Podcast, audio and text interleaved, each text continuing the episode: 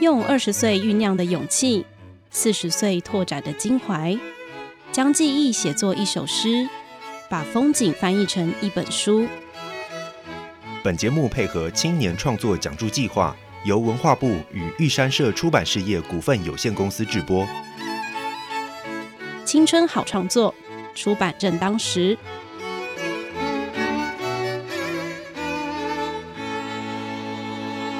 欢迎来到青春好创作出版正当时。今天邀请到去年度受奖助的创作者张婉婷来。今天就是除了分享她的作品之外，也会分享关于申请这个奖助的一些想法。那我们请婉婷跟大家打招呼。嗨，各位听众读者，大家好，我是张婉婷。就是婉婷申请的这个计划叫做《第一堂哲学概论》，然后是一个以哲学和爱情为主题的文学小说嘛。嗯，可以请简单介绍一下这个计划吗？呃。可以啊，因为其实我自己大学的时候是念哲学的。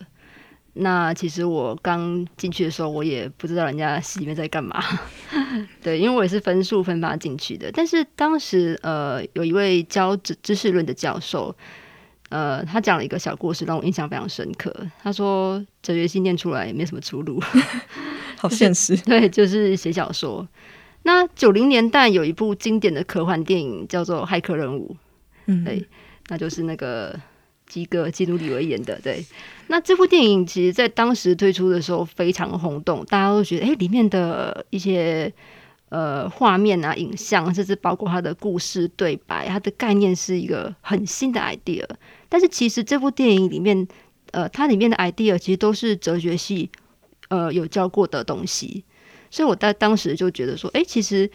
呃这些理论它。一直都存在，它已经哲学可以应用在就是这种范围里面，这样。对对对，就哲学理论其实已经呃靠这个一代代哲学家不断的去讨论啊、辩驳啊，所以它已经发展出一个非常完整的体系。只是一般人会觉得说，哎，哲学很难，那会觉得说，哎，离我们生活很远。那我觉得中间是欠缺一个呃媒介去告诉大家说，哎，原来这样子的主题它也可以变得非常的大众，非常的流行。就是这种东西，诶，也可以是哲学这种感觉。对，婉婷有给我们就是一些关于这个作品的一些计划的那个内容介绍嘛。然后其实就是说，嗯，这个作品它虽然就是以爱情为主题，不过它其实涵盖的面向还蛮多元的嘛。嗯，可以就是再多做一些分享嘛。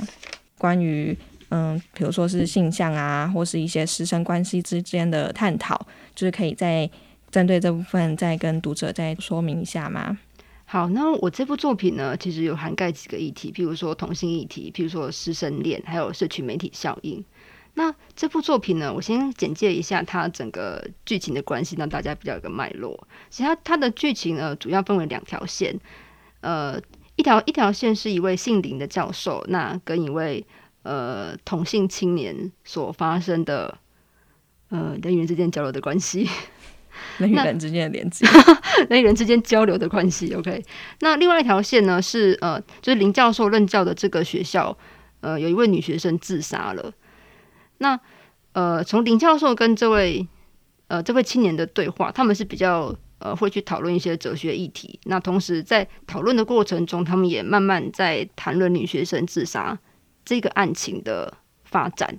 那透过这个讨论的过程中，其实读者会慢慢看到，哎，其实女学生自杀到底是怎么回事？那也一边看到呃里面所带出的哲学理论。那这些哲学理论我都会用比较白话文的方式呃去写，因为我刚刚提到我的对这部作品整部作品的呃初衷，就是希望说，呃虽然哲学理论是一个非常艰涩而且离我们生活很远的东西，但是我希望它可以呃做一个比较大众化的表达，对。原来如此，嗯，就是很好奇婉婷，就是当初是怎么会想要投入创作的？一开始是怎么样对写作这件事情产生兴趣的？然后这是你的第一部作品吗？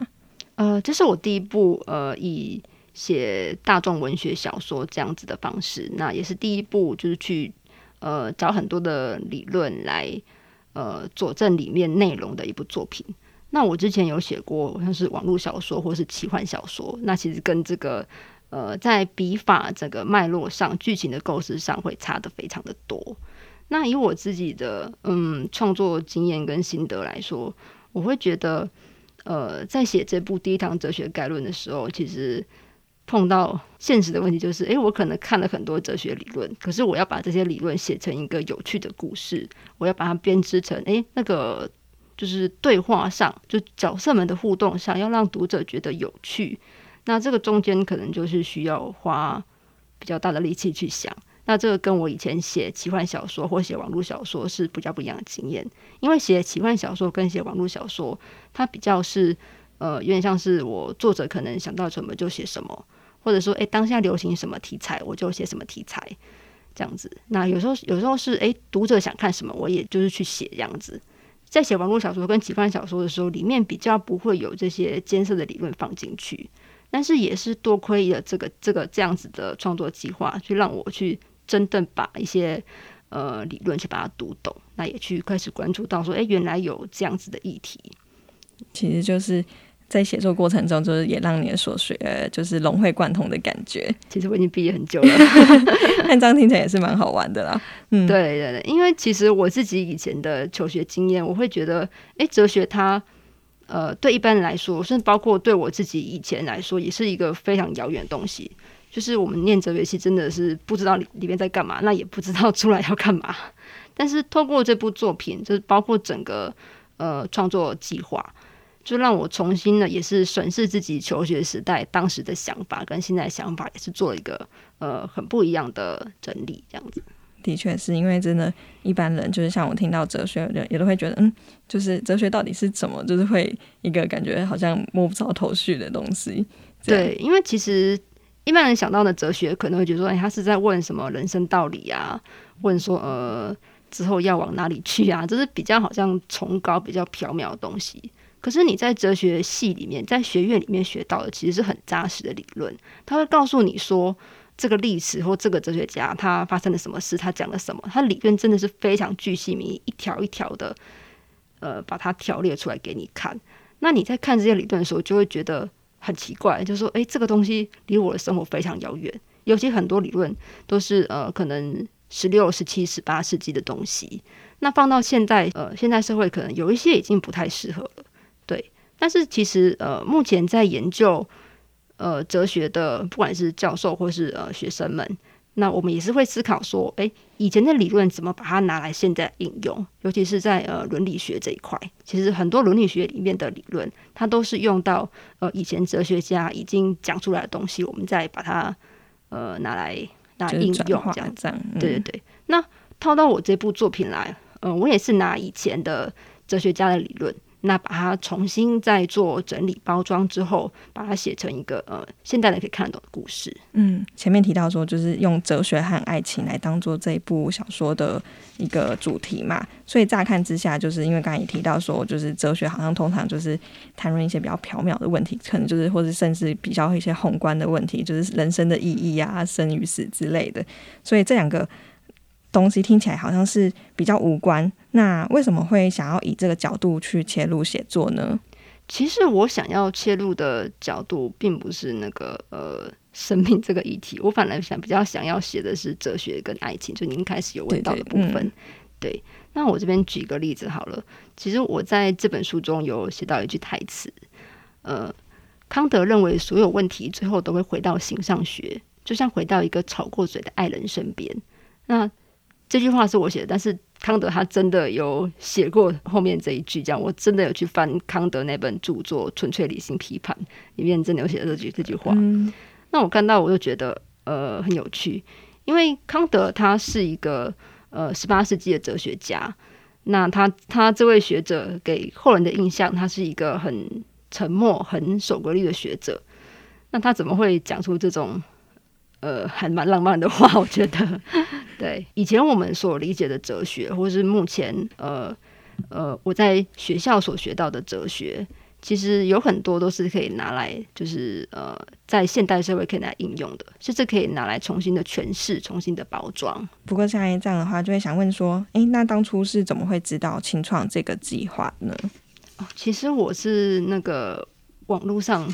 看到的，就是在写网络小说的时候，就是看到这个讯息这样子吗？对对对，在 FB 有看到一些呃，可能相关的广告贴文啊之类的。哦，嗯所以代表我们就是在 FB 上努力还是有用的。一定有，一定有，对。好那在执行这个计划的时候，有遭遇什么样的困难吗？因为这个我们这个计划它是一年一次申请嘛，然后一个年度的写作计划，或是申请这个讲座计划，有什么样的想法可以跟大家分享？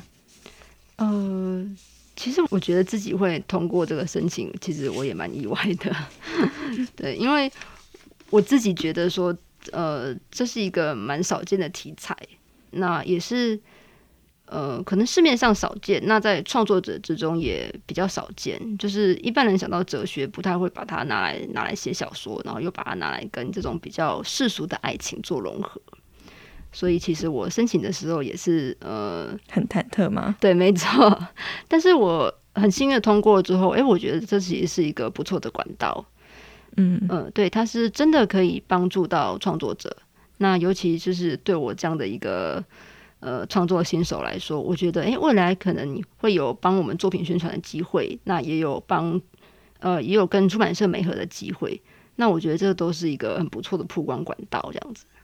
嗯。就像刚才提到，其实清创这个计划，它是一个非常鼓励，就是类型小说，然后甚至我们就是题材是不限，那就是只要是用那个台湾的本土语言来写作的话，跟就是你有台湾的那个身份证，其实都可以来申请。因为像我们这一次，就刚才提到美和会，我们其实这次邀请作家，就是也有是写创作剧本的啊，然后也有是比如说是纪实写作的这种，嗯，对啊，所以就是有想写的东西都可以尝试，我是这样觉得。就是刚才也有提到说，就是这部作品里面有一个是哲学系教授嘛，这个林教授好像跟就是我们一般想象的不太一样，就是这个教授他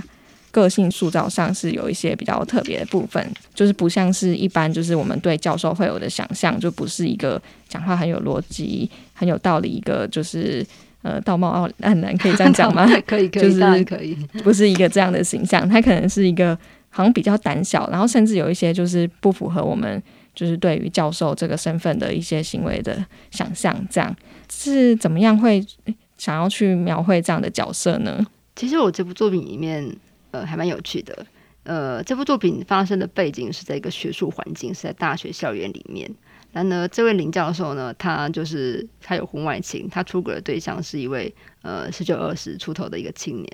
但是同时呢，在故事的呃另一条线，也有一位教授，他也是出轨女学生。所以我在写我在写的时候，都觉得说，哈、这个故事里面怎么教授都在都在搞婚外情啊？所以其实有一点对照的意味在。到底还有谁没有搞婚外情？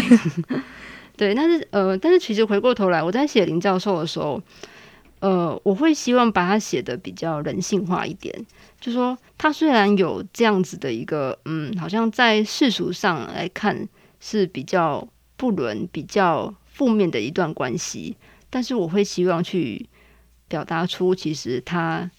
内心上的矛盾、内心上的挣扎。他面对他的角色定位，譬如说他是一位教授，那或者说他是一位丈夫，他是一位父亲，那他有他应该要背负的社会责任跟压力。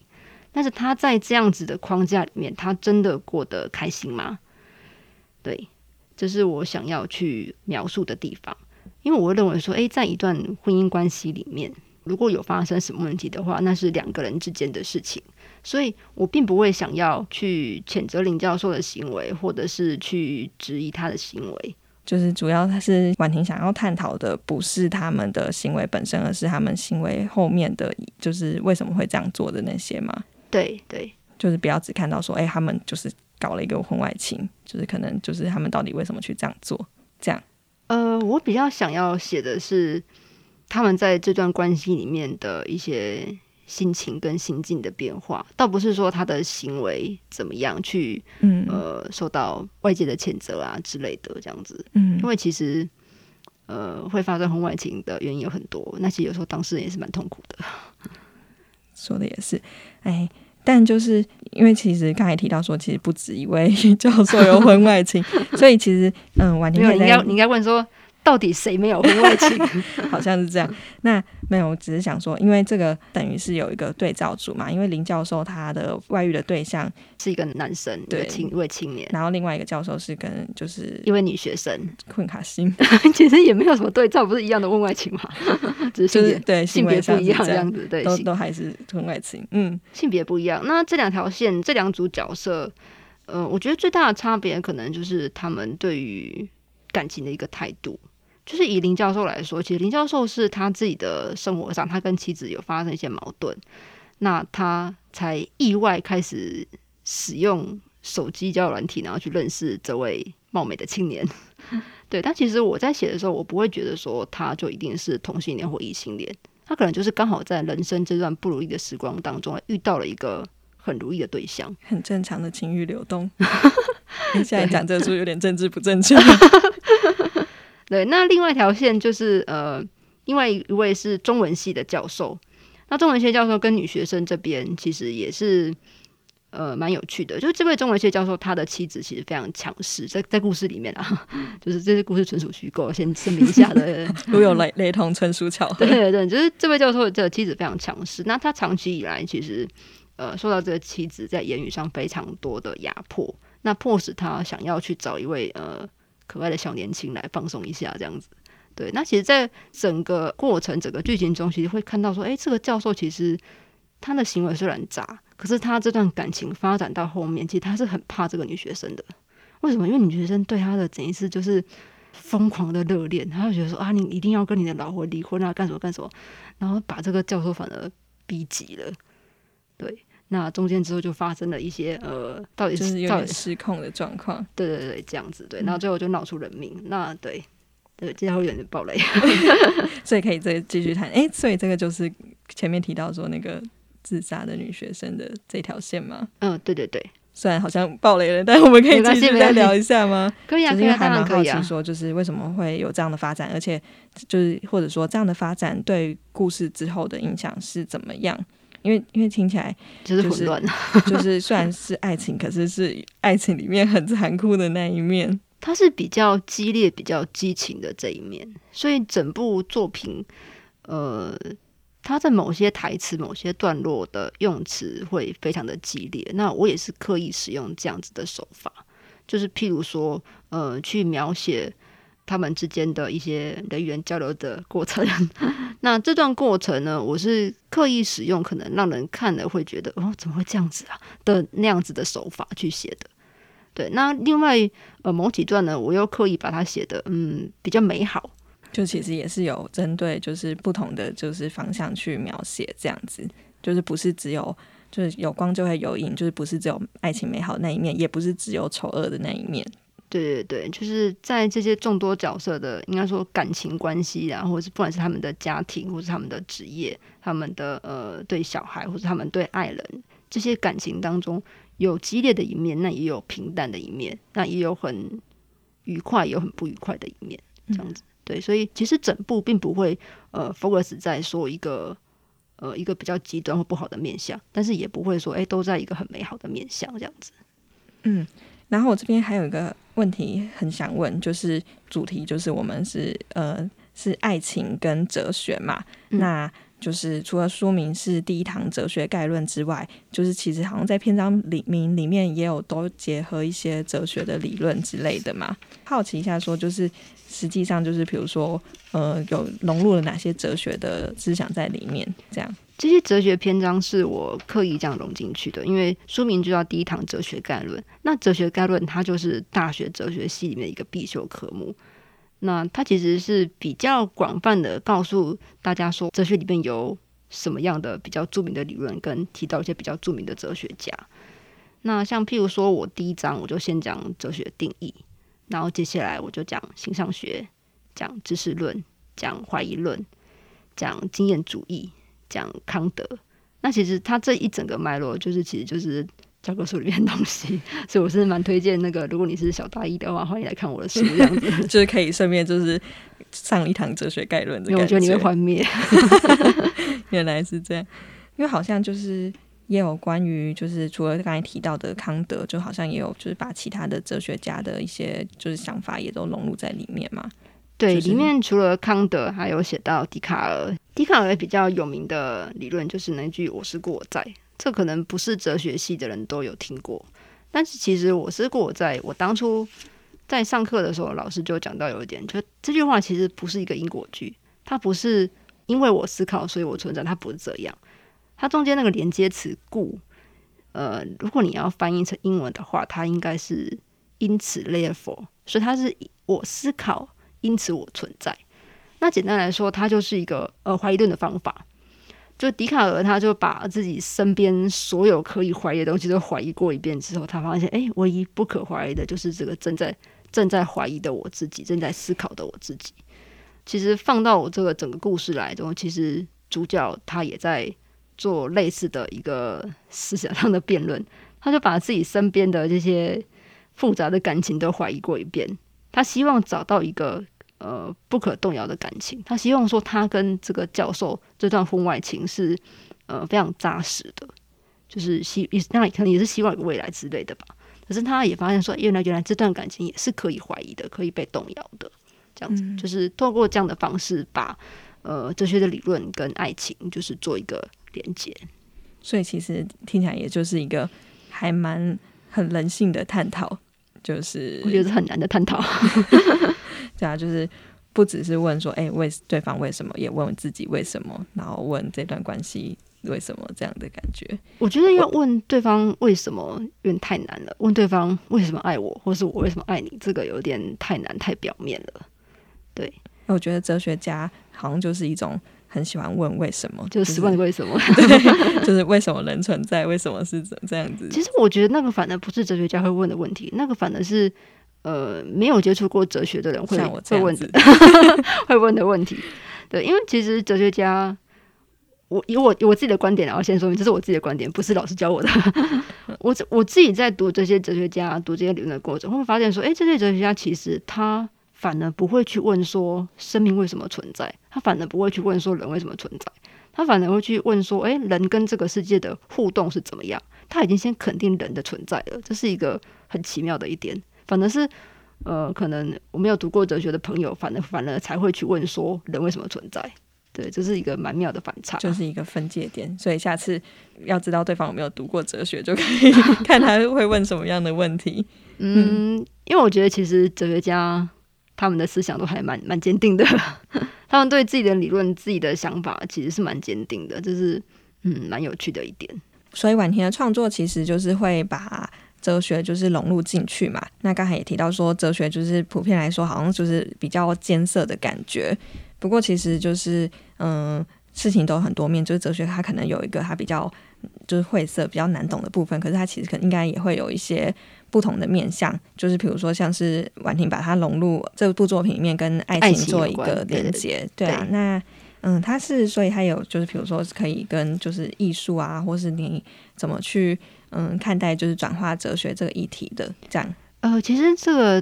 呃本来就有一块领域叫做叫做艺术哲学，它就是一个专门一个专门在用哲学的方法来研究艺术，但是我没有把它写的这么的硬，这么的学术化，因为我其实我觉得我在写小说，在在在这个创作的过程中，还是希望作品可以面向大众，希望大家都可以看得懂，这就是我创作的一个初衷。我非常希望大家是呃可以有更多人来看我的作品。在这样的过程中，其实就会去消化那些比较难的一些理论。那我自己的经验是，我觉得，假设你的英文很好，你是可能多译什么金色证照，你也不一定可以看懂哲学原文书，因为真的太难了。他们有一些比较些用词，对那个用词或者是里面的用字，会觉得哎，诶真的是一个非常神奇的术语。但是其实，在翻译上也有一些鸿沟，所以我反而会觉得说，呃，在写到康德、写到呃比较近代的哲学家的时候，其实去看英文会比较好一点。对，那其实这些哲学家谈的东西，我觉得都还蛮有趣的。如果说不要把它当做呃考试，或是不要把它当做写论文来看的话，会觉得说，其实他们最后这些问题都会回到人类本身，就他们其实是非常关怀人的，关怀这个世界的。对，那其实这也是我自己呃想要在作品里面所表达的，就是虽然这些角色搞了很多婚外情，就是做了一件很奇怪的事情这样子。但是他们的初衷、他们的心、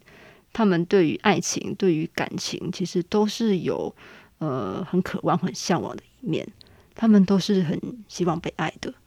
对，那我觉得这样子的想法，其实跟普罗大众是非常类似的。对对对。哎，但我其实刚才想到一件问题，嗯，就是假设就是这本书就是有出版社听了，就是这个节目就决定要出版，就是如果用《第一堂哲学概论》这个书名出的话，感觉会被放到就是哲学或是教科书那一块。对，我觉得可能小大一或是那个那个哲学系看到的可能就崩溃，就是一个误入歧途的感觉。他们可能会幻灭说：“哲学到底在干嘛？在搞婚外情啊？” 但感觉是一个还蛮有趣的，对啊，因为其实我整个创作的初衷就是希望有趣，希望可以让大家可以来看不同的方式去看哲学。对对对，那因为其实我自己身为创作者，当然希望作品可以给更多越多人看到越好。对，那为此呢，我会希望说，哎，自己的用字遣词，自己的每个对白